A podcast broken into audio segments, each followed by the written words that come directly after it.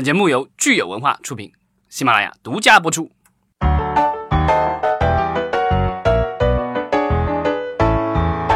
欢迎大家收听新一期的《影视观察》，我是老张。大家好，我是石溪。大米有点事儿，先撤了。对，我们来聊一个呃，跟中国的电视行业可能稍微离得有点远的一个话题哈，但是有很多我觉得是可以借鉴的，或者我们可以给我们启发的，我们可以参考的。对，这个就是其实也是五月中旬以来，现在就是发生的一个事情，就是美国纽约的这个 Upfront 电视行业的每一年的一个相当重要的一个聚会了。广告招商会，对它这这个就是呃，从一九六二年就开始这样举举，每年会举行一次。那主要的参加的其实跟我们之前聊的那个 CinemaCon 就是有异曲同工，因为 CinemaCon 的话，那个就是电影行业对电影放映行业的一个聚会，其实是内容的生产方就是 Studio 这个各大片商，他们租一个舞台，然后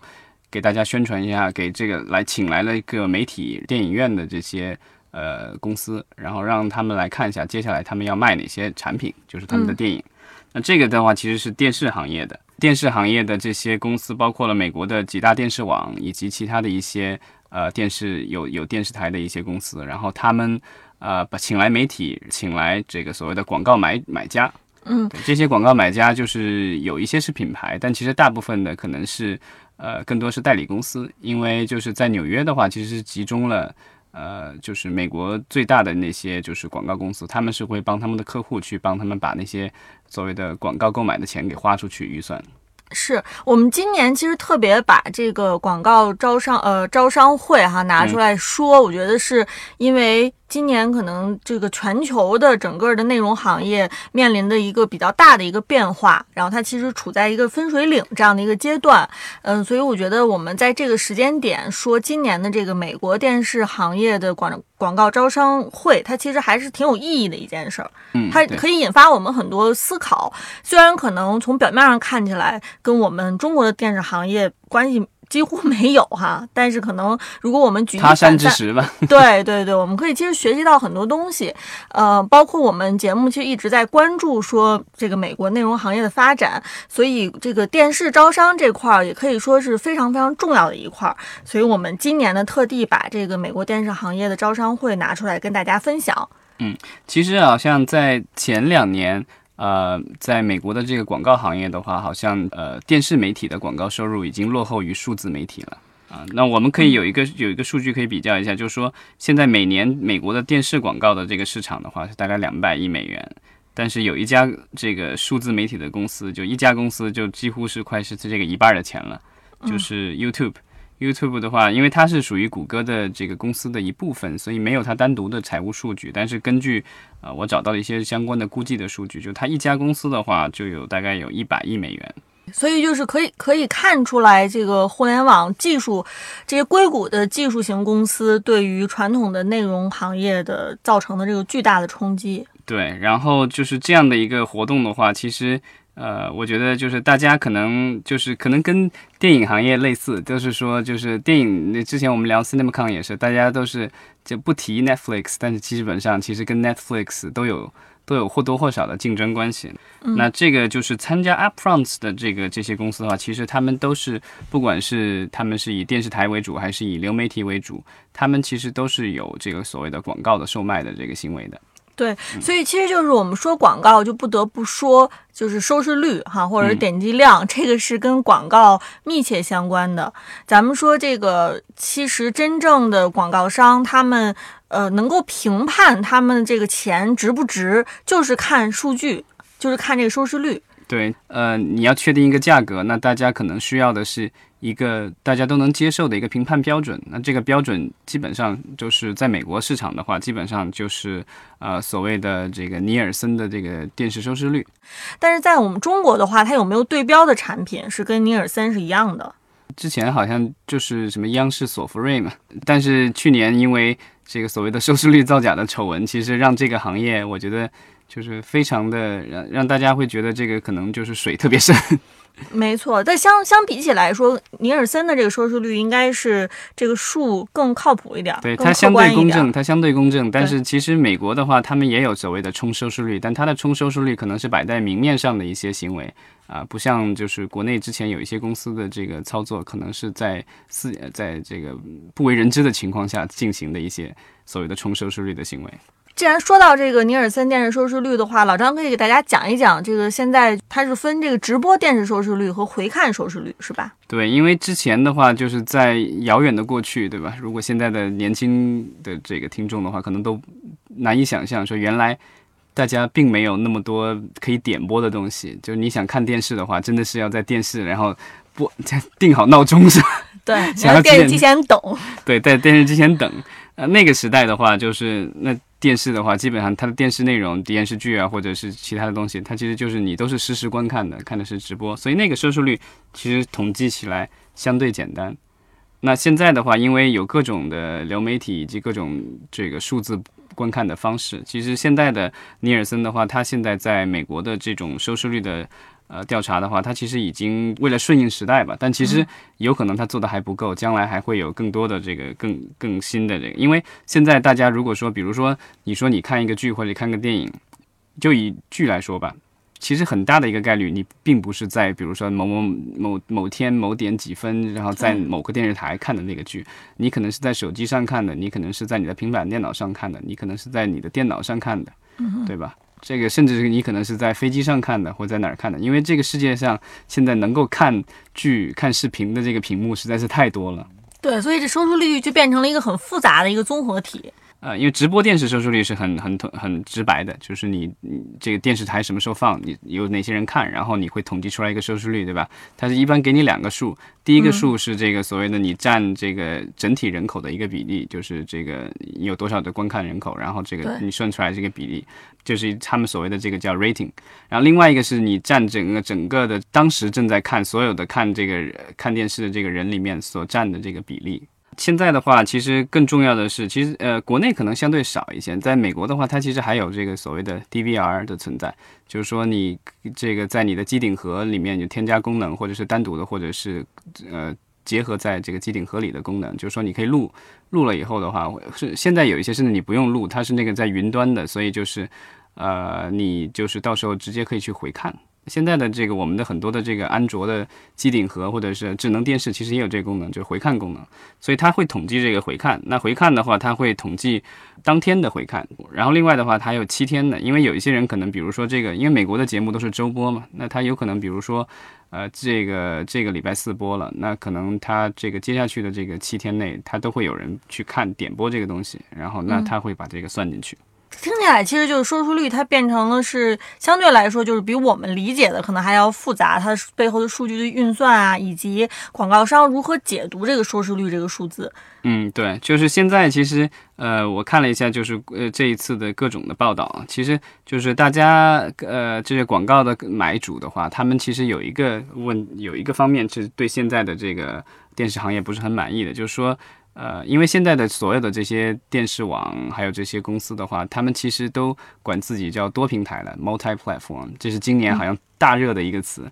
那其实这意思就是说，他们不只有电视台，有这个所谓的直播电视台，那他们有点播的业务，他们有自己的流媒体，可以在网络上也通过网络、通过手机什么的都可以观看。那所以呢，这个东西就是说，你这个太多的不同来源。呃，不同的标准来的这个数据，然后这个怎么去判断？就是说你这东西的定价我看不透。就是说原来的那个有尼尔森的这个收视率的话，就是你是 A 公司的剧和 B 公司的剧都是同一个时段，那我其实我很明显我能看得出哪个高哪个低，对吧？没错，这个是是一个就是大家都能看得懂的数据。那现在的话，因为不同的网站和有不同的这个在电视台什么之间，他们现在就是用了一个混合的这种数据，然后你就混了以后，你就搞不明白这个怎么去。判断了，所以这个也是比较麻烦的一个事情。对，我我相信，就对于广告商来说，他们看到不同的数据的这个组合，他们会觉得头很疼，而且就嗯，不同家他们会对这个数据可能有不同的解读，也会让人觉得很困惑。这个其实就是之前我们聊过，就是国内的几家视频平台，然后把他们的这个所谓的前台数据关了。这个其实我觉得也有一点就是关起门来跟人家谈价钱的意思。嗯哼，其实包括我们可以举个例子哈，包括这次 A B C 他们好像就是在吹嘘说自己某一个剧是不是《办公室的故事》这个剧，N N B C 那是 N N B C，他对他们在吹嘘说他们的这个某一个剧是在这个流媒体平台上好像是最受欢迎的，但是其实他们这个说法说出来也没有实锤的证据可以证明他们这个剧是最受欢迎的，因为比如说像奈飞，它的数据根本就不开放的。对，那个是奈飞自己公开的，但是具体有多少人看了，然后是是哪些人看。什么的这些数据都没有，只是奈飞说这是我观看最最多的这个就是最受欢迎的剧，但具体是怎么最受欢迎，是人数多还是观看时间长还是什么之类的，就是没有这个相关的数据可以支持，因为它是一个封闭的系统。对，所以，我我可以想象到广告商他们看到这么多不同的数据的组合，该是多么的头疼哈。所以，就是也许将来会有公司能够以第三方公司，因为其实这个东西就是说，为什么需要有尼尔森这样的公司，是因为它是一个第三方公司，它在数据上相对可以公允一些，然后。呃，不会受主观的太多的影响，但但如果是比如说咱们中国那句话叫怎么说的？王婆卖瓜，自卖自夸。嗯，或者你是裁判和球员是同一个人，对，这个就很很难去做的这样的一个事情。对，然后现在的这个就是对于广告商来说，另外一个很头疼的是说，呃，美国现在有很多的这个就是他们可以回看的这个就是功能，然后但是回看的时候其实广告也在里面的，但是有很多的机顶盒和一些软件的话，它可以帮助用户去跳过广告。是对，然后或者是快进，或者是直接瞬间跳过，对，这个就就很头疼。这个技术其实刚出来的时候，我在网上查了一下，曾经有这样的技术公司，然后都被呃一些电视台什么电视网去告过，因为就是说你这个东西侵犯了我这个就是广告客户的利益，对吧？也就是也其实也就是侵犯了我这个剧的这个利益。因为广告主既然把钱投到这个电投到这个这个节目上，然后他在里面插广告，其实就是为了让有更多的人能看到这广告。那你如果能够自动跳的话，这个就让人家很头疼了。对，包括就是广告主他们其实的呃这个诉求其实特别简单，就是希望他的广告能特别精准的能够。击中到就是对他们这个呃产品有需求的人，是吧？那现在就是说，我们新的这个形式下，内容形式下，到底什么样的内容、什么样的渠道是对于广告主来说是最有效率的？可能这个是。大家都不得不要面对的一个最新的思考的一个问题，包括就是你最一上来其实提到了 YouTube，那我相信就是 YouTube 它一定是对于广告主来说是一个非常有效的、最高效的一个渠道，就是可以把广告分发到。这个他们对应的这个目标人群当中去，对，但是 YouTube 这其实这两年也惹事儿了，其实就是因为它的东西过度的依赖于所谓的人工智能，因为它的这个就是广告以及用户的匹配的话，都是在电脑后台用过，它有算法，然后这个就可以。然后之前的话，好像呃美国出了一个什么这个可能跟火有关的这个，就跟楼着火有关的事故，然后结果这个新闻在播的时候，然后。底下它就自动匹配了一条这个就是推荐的视频，然后就是九幺幺。然后这个就让让很多的人就很，因为这个对美国人来说是一个伤疤了。然后，但这他就把这个事情跟这个事情联系起来。那其实广告推荐其实也有类似的问题，就是说之前 YouTube 上就有一些可能就是上面，因为它的这个内容的话，其实都是用很多是用户上传的。然后其实有一些不是很适合某些人，比如说小孩看的一些过于暴力或者过于裸露的这种材料。呃，他们在放这个广告的时候，其实是把一些比如说。婴呃说的不好听，不是儿童用品，然后放在了这种就是跟一些就是特别敏感的这个内容放在一起，会引起这广告商的不满，因为他们觉得我的这个产品不想跟这种所谓的容易引起争议的内容联系在一起啊。那但是 YouTube 的，因为它的这个算法的原因，所以他们现在的话就是也在试图纠正这个问题，所以其实。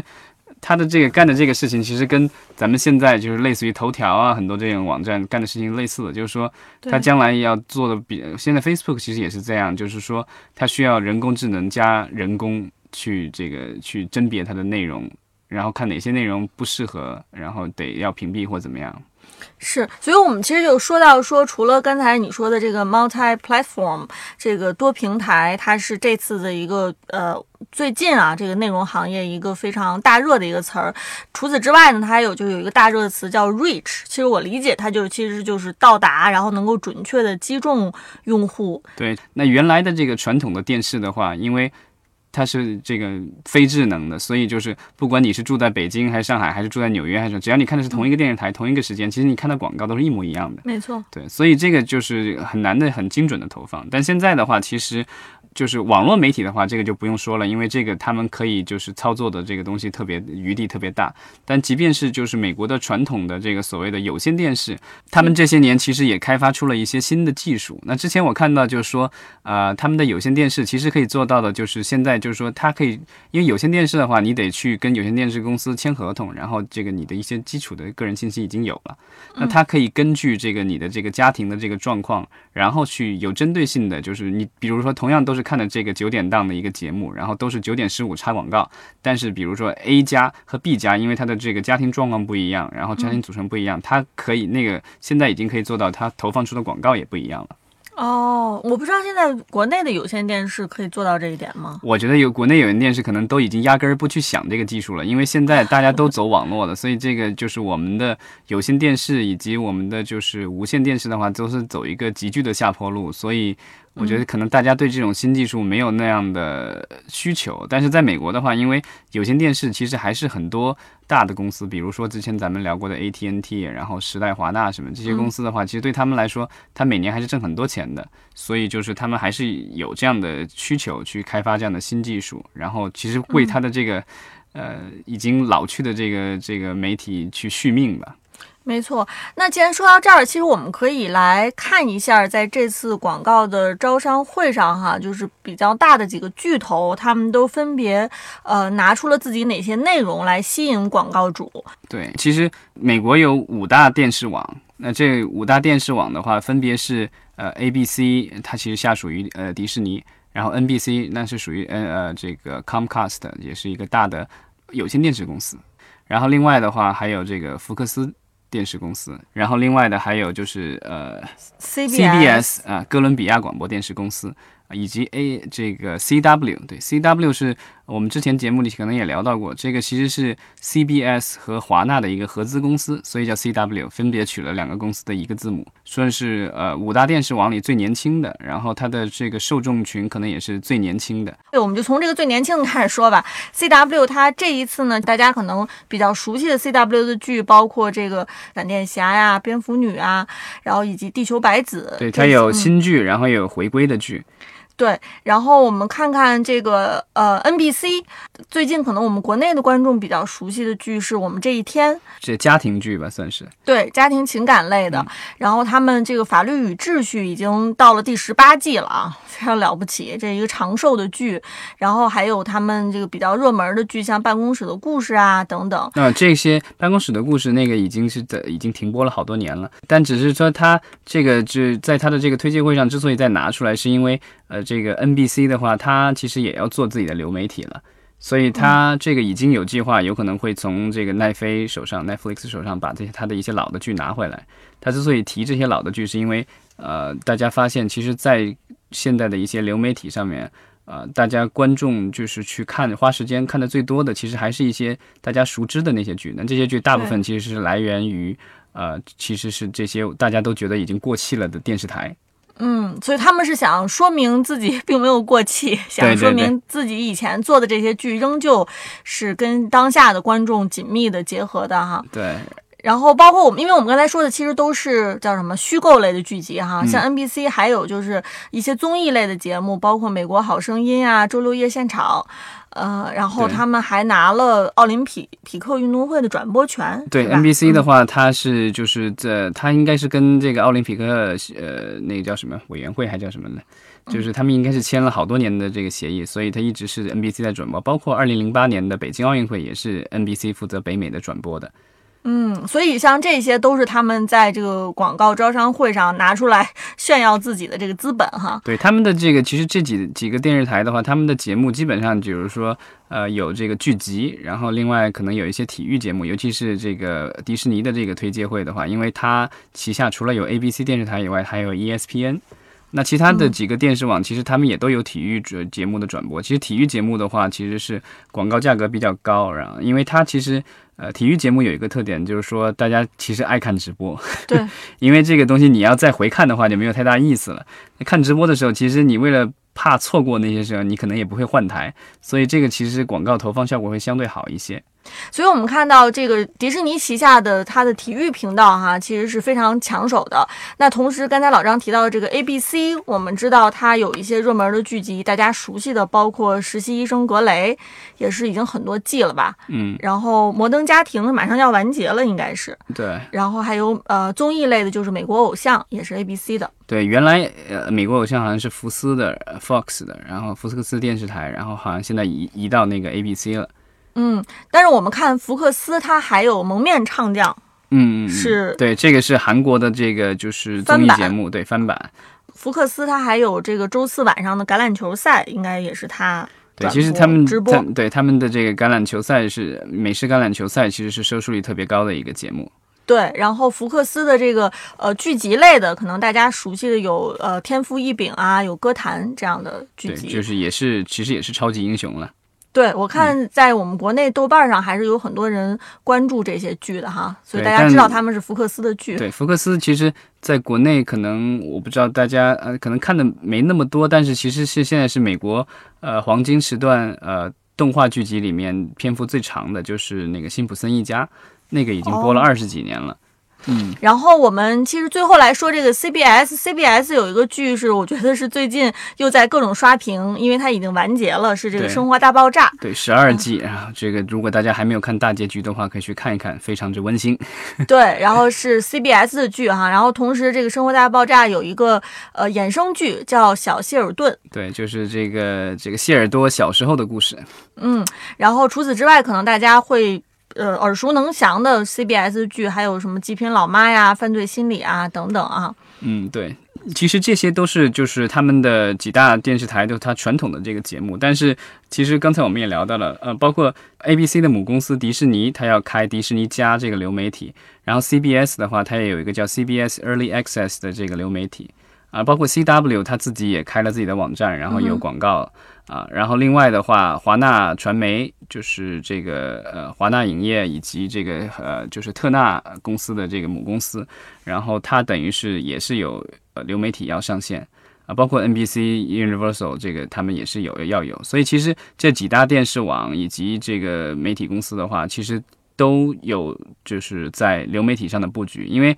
好像据说前几年他们去做这个活动的时候，都会对所谓的流媒体就是一种不屑的态度，就说这个你广告投我们这儿就对了，流媒体那东西不靠谱，对吧？那现在基本上他们已经加入敌 营了，终于开始拥抱未来。嗯，没错，而且其实我们因为刚才给大家说了一下是这几个台，可能大家耳熟能详的一些剧哈，但是因为呃马上他们又会有一些新的剧上线，这些新的剧也是他们要向广告商表示说他们也有一些很不错的新剧。对，那这些很不错的新剧，其实我们数了一下这个数量，其实比往年是要少了，对不对？嗯，对，因为这个就是说，我觉得有有有一种可能是说，他的呃，这个有一些剧的这个安排可能会啊到他的这个流媒体上去，而并不是出现在他的这个电视台上。而而且就是现在的这个，他们其实要面对的一个困境是说，在美国的现在的这个好莱坞的话，它的整体的这个剧集的制作的数量以及集数啊，是逐年是在上升的。